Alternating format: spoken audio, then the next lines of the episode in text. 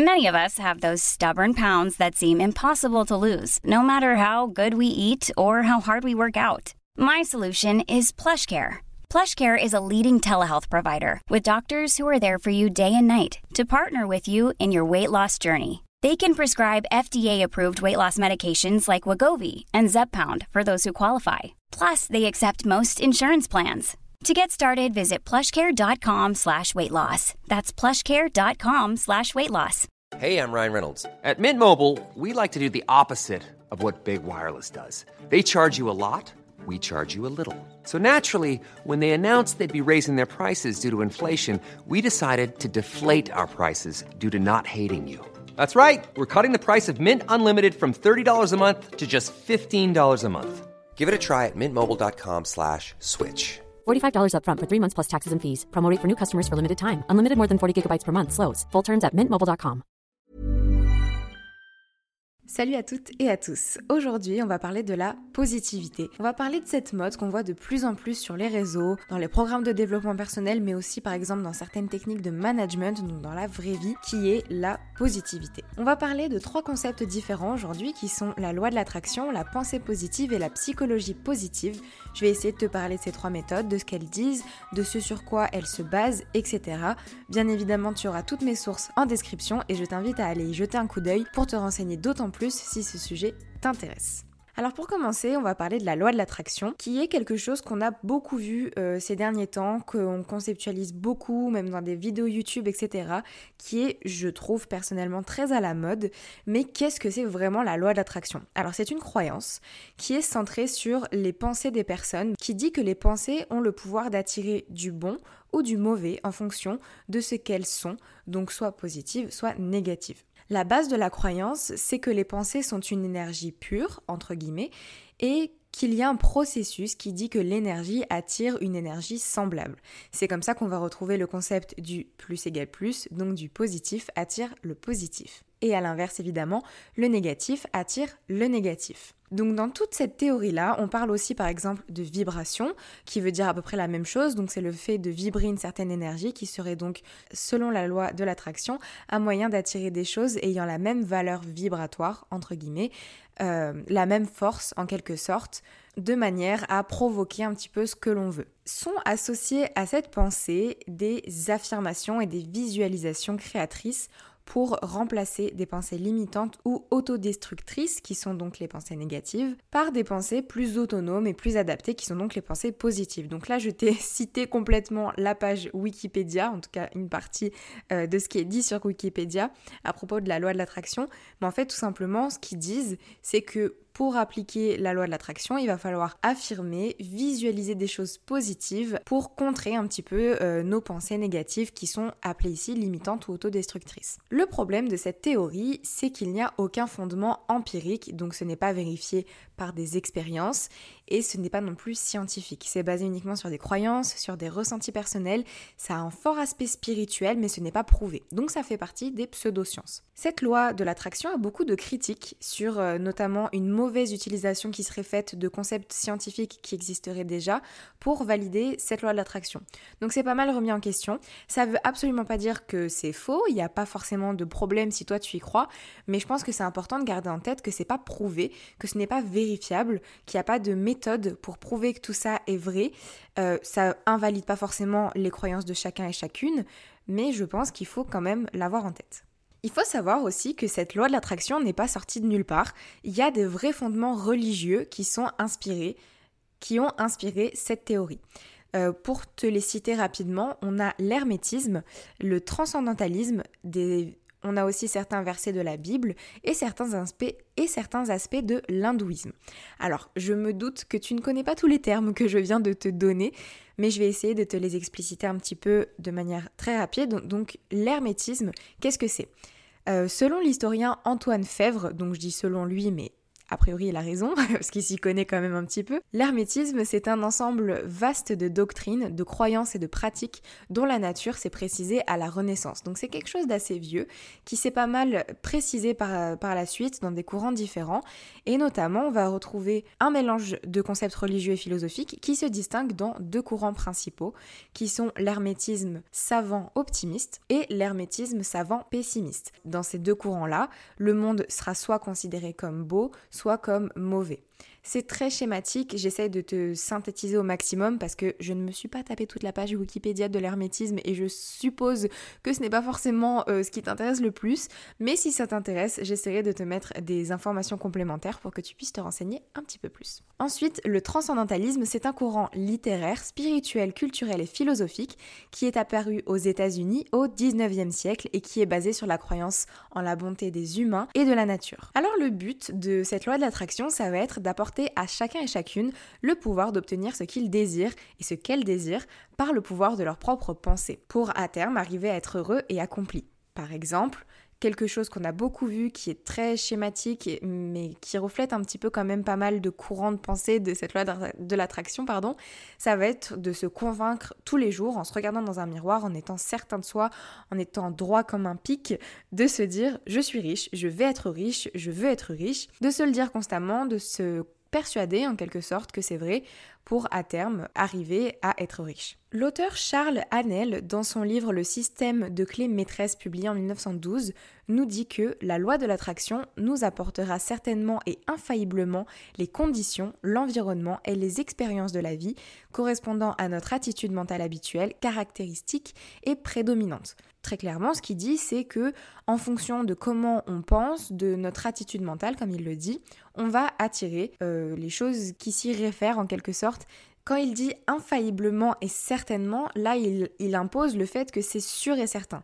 Et c'est un petit peu le problème avec cette théorie, avec cette loi de l'attraction, c'est que les auteurs de cette, loi, de, tout ça, restent persuadés que c'est vrai, que c'est absolument infaillible presque. Et c'est un peu le problème de ça, c'est que il n'y a pas de preuves, mais on vous dit que c'est sûr. Donc c'est assez, compliqué. Euh, on a aussi le film Le Secret qui a été extrêmement populaire, qui est sorti en 2006, qui véhicule en fait l'idée, qui est basée sur cette loi d'attraction, que notre inconscient peut contrôler notre vie, nos gains et nos pertes, nos expériences positives et négatives. Donc tout serait basé sur notre pensée. Et donc par conséquent, tout dépend de nous. Et c'est un petit peu le problème que je trouve dans cette théorie, c'est que ça implique énormément de culpabilité puisqu'il n'y a pas forcément de prise en compte des facteurs extérieurs, tout dépend de nous.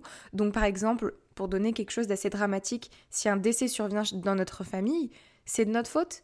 Est-ce qu'on aurait trop vibré quelque chose et qu'on est-ce qu'on aurait attiré quelque chose de négatif? Euh, est-ce qu'une séparation est forcément de notre faute parce qu'on a vibré quelque chose, parce qu'on a pensé quelque chose de négatif? Je trouve que c'est quand même assez compliqué de faire entendre à des gens qui vivent des expériences très délicates, très compliquées, euh, très difficiles psychologiquement, que tout dépend de notre pensée. Donc, selon eux, on attire ce qu'on va projeter dans l'univers, mais il faut dire aussi qu'il n'y a pas de prise en compte des actions et de ce qu'on va mettre en œuvre concrètement. C'est pas simplement parce que tu vas te regarder dans, dans un miroir et te dire demain j'aurai ma maison, je vais acheter ma maison, que tu vas pouvoir acheter une maison parce qu'il faut concrètement mettre des actions en place, ouvrir un compte en banque, mettre des sous de côté, avoir un apport, avoir un travail qui te permet d'assumer un crédit, etc. Enfin bref, vous voyez un petit peu ce que je veux dire. Le problème de cette loi d'attraction, c'est que ça ne prend pas ça en compte. Et ça va donc, je trouve, enlever du pouvoir, ça va nous enlever notre responsabilité d'action au-delà de nos pensées, comme si tout était joué dans notre tête et dans nos ressentis avant même de pouvoir mettre des choses concrètement en place, en tout cas de mon point de vue. Il faut aussi surtout dire que, euh, comme je l'ai déjà dit, cette théorie est fortement critiquée par les scientifiques qui dénoncent un manque de preuves empiriques et d'expériences scientifiques, et donc ça relèverait bien plus d'un biais de confirmation, qui est donc euh, le fait de penser que ce qu'on croit est vrai factuellement en partant par exemple d'une idée, d'une hypothèse, d'une croyance, que on va chercher en fait à confirmer inconsciemment. Par exemple, je vais me dire quand je vais me lever, ah, je me sens pas très bien, aujourd'hui ça va vraiment être une journée de merde et tout ce que je vais voir dans ma journée va me confirmer cette hypothèse de départ. Par exemple, je vais remarquer les feux rouges alors que peut-être une autre fois je les aurais pas forcément remarqués. Euh, je vais renverser mon café et je vais assimiler ça avec ma pensée de départ de la mauvaise journée. il pleut, donc forcément c'est une mauvaise journée. Enfin voilà, tout ça c'est le biais de confirmation et ça relèverait beaucoup plus de ça plutôt que d'une méthode qui soit vraiment efficace et qui soit euh, facile à prouver et tout ça. Donc ça c'était pour la loi de l'attraction. Bien évidemment, encore une fois, si toi tu y crois, si tu penses que concrètement dans ton quotidien ça t'aide et que c'est efficace, continue, il n'y a pas de problème là-dedans. Il n'y a aucun problème à vouloir mettre en œuvre la loi d'attraction. Simplement, je pense qu'il faut avoir conscience de ce que c'est, du, du positif et du négatif. Maintenant, la pensée positive. Alors, c'est un mouvement qui est donc pseudo-scientifique une nouvelle fois, qui a été créé par le pasteur Norman Vincent Peale, j'espère que je dis bien son nom, euh, en 1952 et qui a été rendu très populaire dans les années 2010. Ça va être quelque chose qui va être très utilisé dans le développement personnel et qui se base sur l'autosuggestion, qu'on va aussi appeler la méthode Coué, euh, qui est donc de se persuader qu'on est heureux pour finalement le devenir, tout penser sous le spectre optimiste pour atteindre le bonheur. On va donc mettre à l'écart toute forme de négativité et transformer plus ou moins toutes les circonstances de la vie, tous les événements qu'on traverse en événements positifs. Sauf que des études démontrent que, je n'ai pas les études sous la main, mais elles existent, que ça peut être néfaste pour des personnes qui ont une mauvaise estime d'elles-mêmes, puisque on va la rendre encore plus mauvaise et créer un sentiment de frustration, de culpabilité en cas d'échec ou en cas en tout cas de difficulté à appliquer les principes de la pensée positive. Puisqu'effectivement, si on nous dit que c'est si simple que ça d'être heureux et que bah, dans les faits on n'y arrive pas parce que notre terrain de base n'est pas propice à tout ça, eh ben, ça va faire que favoriser le fait qu'on se sent un peu nul, qu'on n'arrive pas à le faire et que bah voilà, ça fait effet boule de neige et c'est très mauvais. Comment ça se concrétise? Comment on pratique la pensée positive? Alors, Déjà, ça va être basé sur pas mal de citations, de phrases inspirantes, positives, etc., qu'on va par exemple pouvoir retrouver sur Pinterest ou sur des sites dans le genre, du type euh, si tu restes positif dans une situation négative, eh bien tu gagnes, tu as gagné un esprit négatif ne t'apportera jamais une vie positive. Donc ça, ce sont des phrases que j'ai vraiment trouvées sur Pinterest, que j'ai traduites de l'anglais au français, puisque très souvent ce sont des phrases en anglais qui ont tendance à un petit peu plus résonner, euh, qui sont plus euh, attrapantes, catchy, je sais pas trop comment traduire ça, mais voilà, qui sont plus accrocheuses, pardon. En plus, j'ai beaucoup de mal avec les anglicismes, donc j'essaye de pas en faire.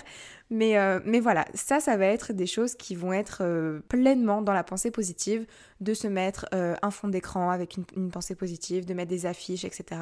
Tout ça, ça fait pleinement partie de cette méthode-là.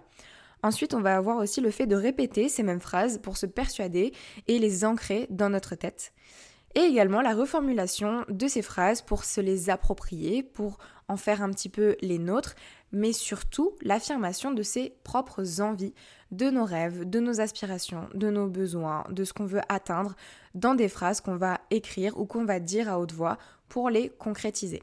Le but de la pensée positive, ça va être euh, de pouvoir voir le positif partout, en tout temps, de se concentrer sur lui et de mettre le négatif de côté. Il y a beaucoup d'adeptes à ça, il y a énormément de personnes qui le valorisent, notamment sur les réseaux sociaux comme euh, sur Instagram. Euh, c'est quelque chose qui, je trouve, n'est pas forcément mauvais. Euh, au contraire, simplement, je pense qu'il faut rappeler encore une fois que ce n'est pas une théorie qui est vraie, qui est vérifiée. c'est une pseudo-science, c'est basé sur des choses plus ou moins vérifiables. Il n'y a pas de preuve scientifique que la pensée positive peut apporter de réels résultats, puisque dans les faits, tout est juste une question d'état d'esprit et c'est très personnel en fait. Il n'y a pas vraiment de choses globales que on peut vérifier chez chaque personne. Et le problème de tout ça, c'est que ça peut être assez néfaste pour certaines personnes, pour des personnes notamment qui ont des besoins euh, plus forts, qui ont besoin d'aide, qui ont des pathologies mentales qui nécessitent d'être suivis par des psychologues, par des psychanalystes. Et tout ça, tout ce truc de lire des citations, etc., c'est génial, ça peut être super motivant, mais c'est pas assez en fait. Pour certaines personnes, ça peut même être mauvais. C'est pour cette même raison que j'essaye au maximum de toujours préciser dans mes podcasts que mes conseils sont basés sur mes propres réflexions, sur mon vécu et qu'ils ne sont pas euh, suffisants, ne sont même parfois pas adaptés à des personnes qui vivent des choses plus délicates, qui ont des maladies mentales, qui traversent par exemple une dépression et qui auraient besoin d'un vrai soutien psychologique pour traverser ces choses-là dans leur vie. Et après tout ça, du coup, ça nous amène au troisième point de ce podcast qui est la psychologie positive. Alors c'est assez proche de la pensée positive, on a tendance d'ailleurs à les mélanger un petit peu. C'est ce que euh, Laetitia disait dans sa vidéo, donc, Le corps, la maison, l'esprit, euh, qu'elle disait dans sa vidéo que je te mets en description qui m'a donné envie de parler de ce sujet-là. On a tendance à mélanger la pensée positive et la psychologie positive, alors que ce sont deux choses bien distinctes.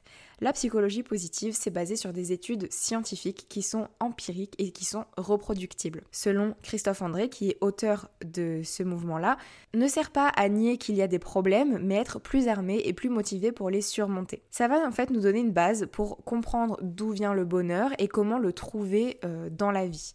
Il va y avoir des exercices qu'on va, pouvoir mettre en place, des petits euh, exercices mentaux ou des choses très concrètes, comme par exemple euh, le fait de dire trois fois plus de paroles positives que de paroles négatives au sein d'une conversation, avec un groupe, etc., pour maintenir une atmosphère agréable, chaleureuse, positive.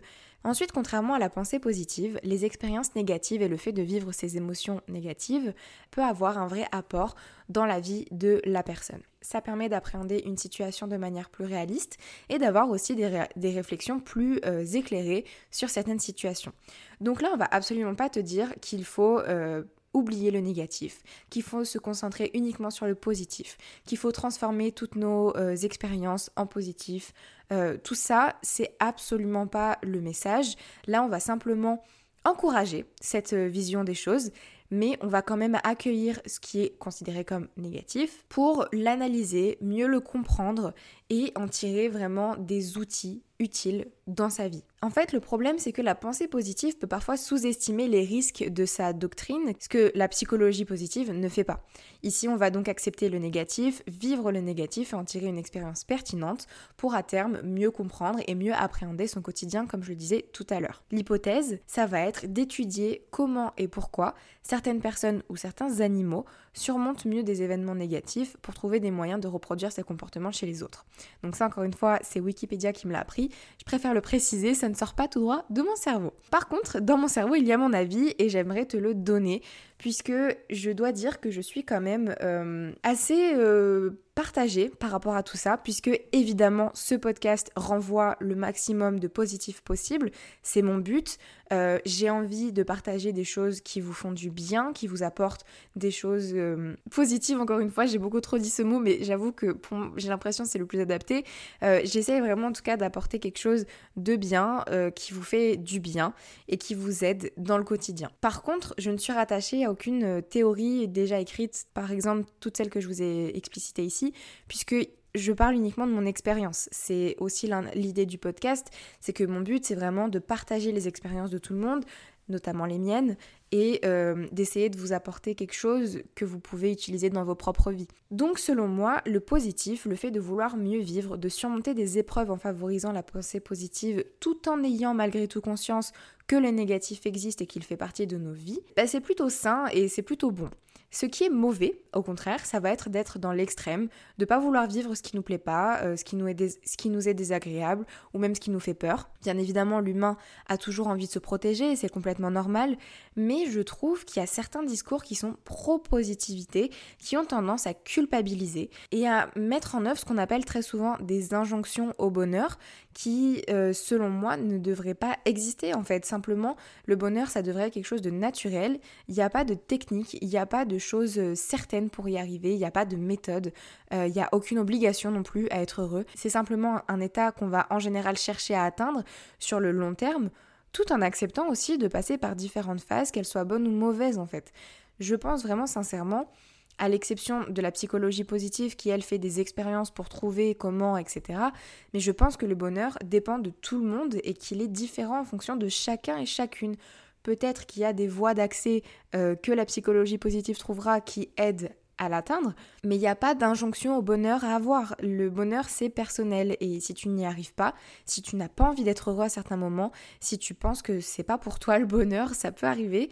Eh bien, grand bien te fasse, il n'y a aucun souci avec ça. Moi, j'essaye de prôner un certain équilibre et surtout de ne pas culpabiliser les gens, puisque chacun fait ce qu'il ou elle veut. Il n'y a pas de meilleure méthode, il n'y a pas de chose meilleure qu'une autre. Tout va partir de nos croyances, de notre mental, de nos envies, de nos aspirations, etc. Et après tout, si tu as envie de croire en la loi de l'attraction, bah, rien ne t'en empêche. Au contraire, Mon seul conseil, ça va simplement être de savoir distinguer ce qui te fait vraiment du bien, euh, des injonctions et des culpabilisations, je sais pas si ça se dit, faites plus ou moins explicitement au travers euh, de cette méthode ou de d'autres. Euh, chacun fait ce qu'il veut et le but c'est simplement d'être bien dans son quotidien. Et je pense que pour être heureux au quotidien, il faut aussi bien comprendre qu'il ne suffit pas de penser, mais bel et bien de mettre des choses en place dans sa vie, de se mettre en action et de ne pas attendre que les choses arrivent d'elles-mêmes. Tu as ta vie entre tes mains. Évidemment, tout ne dépend pas de toi, et heureusement, mais tu as le pouvoir de créer ton futur. À toi de décider ce que tu veux, et à toi de créer ton propre bonheur, ta propre méthode pour aller bien dans ta vie. Maintenant voilà, tout ça, ça relève de mon avis, de mes visions des choses. À toi de te faire ton avis. Je serais très contente de savoir ce que tu penses de tout ça. Donc n'hésite pas, s'il te plaît, à m'envoyer un message sur Instagram, un commentaire ou encore un petit mot sur Apple Podcast pour me donner tes impressions, me dire ce que tu en penses. Est-ce que tu pratiques la loi de l'attraction? Est-ce que tu pratiques d'autres choses qui sont en lien avec tout ça? N'hésite pas à partager ton avis en commentaire. Ce sera toujours très utile et très pertinent. Je te remercie d'avoir écouté l'épisode jusqu'au bout. J'espère qu'il t'aura plu. J'ai essayé de faire quelque chose un maximum condensé mais avec quand même des informations utiles. J'espère que ça aura pas été trop lourd. Euh, je t'invite évidemment comme d'habitude à me suivre sur Instagram et à venir t'abonner au podcast. Tu peux évidemment aussi m'envoyer un mail pour participer à une interview dans laquelle on parlera de ton parcours, de tes expériences et de ta vie en général. Je pense avoir tout dit. Je n'ai plus qu'à te dire à très vite dans un prochain épisode de Bouteille à la mer. Planning for your next trip? Elevate your travel style with Quince. Quince has all the jet setting essentials you'll want for your next getaway, like European linen, premium luggage options, buttery soft Italian leather bags, and so much more. And it's all priced at 50 to 80% less than similar brands. Plus, Quince only works with factories that use safe and ethical manufacturing practices. Pack your bags with high-quality essentials you'll be wearing for vacations to come with Quince. Go to quince.com slash trip for free shipping and 365-day returns. Flexibility is great. That's why there's yoga. Flexibility for your insurance coverage is great too. That's why there's United Healthcare Insurance Plans. Underwritten by Golden Rule Insurance Company, United Healthcare Insurance Plans offer flexible, budget friendly coverage for medical, vision, dental, and more. One of these plans may be right for you if you're, say, between jobs, coming off your parents' plan, turning a side hustle into a full hustle, or even missed open enrollment. Want more flexibility? Find out more about United Healthcare Insurance Plans at uh1.com. Planning for your next trip? Elevate your travel style with Quince. Quince has all the jet setting essentials you'll want for your next getaway, like European linen, premium luggage options, buttery soft Italian leather bags, and so much more. And is all priced at 50 to 80% less than similar brands. Plus, Quince only works with factories that use safe and ethical manufacturing practices. Pack your bags with high-quality essentials you'll be wearing for vacations to come with Quince. Go to quince.com/pack for free shipping and 365-day returns.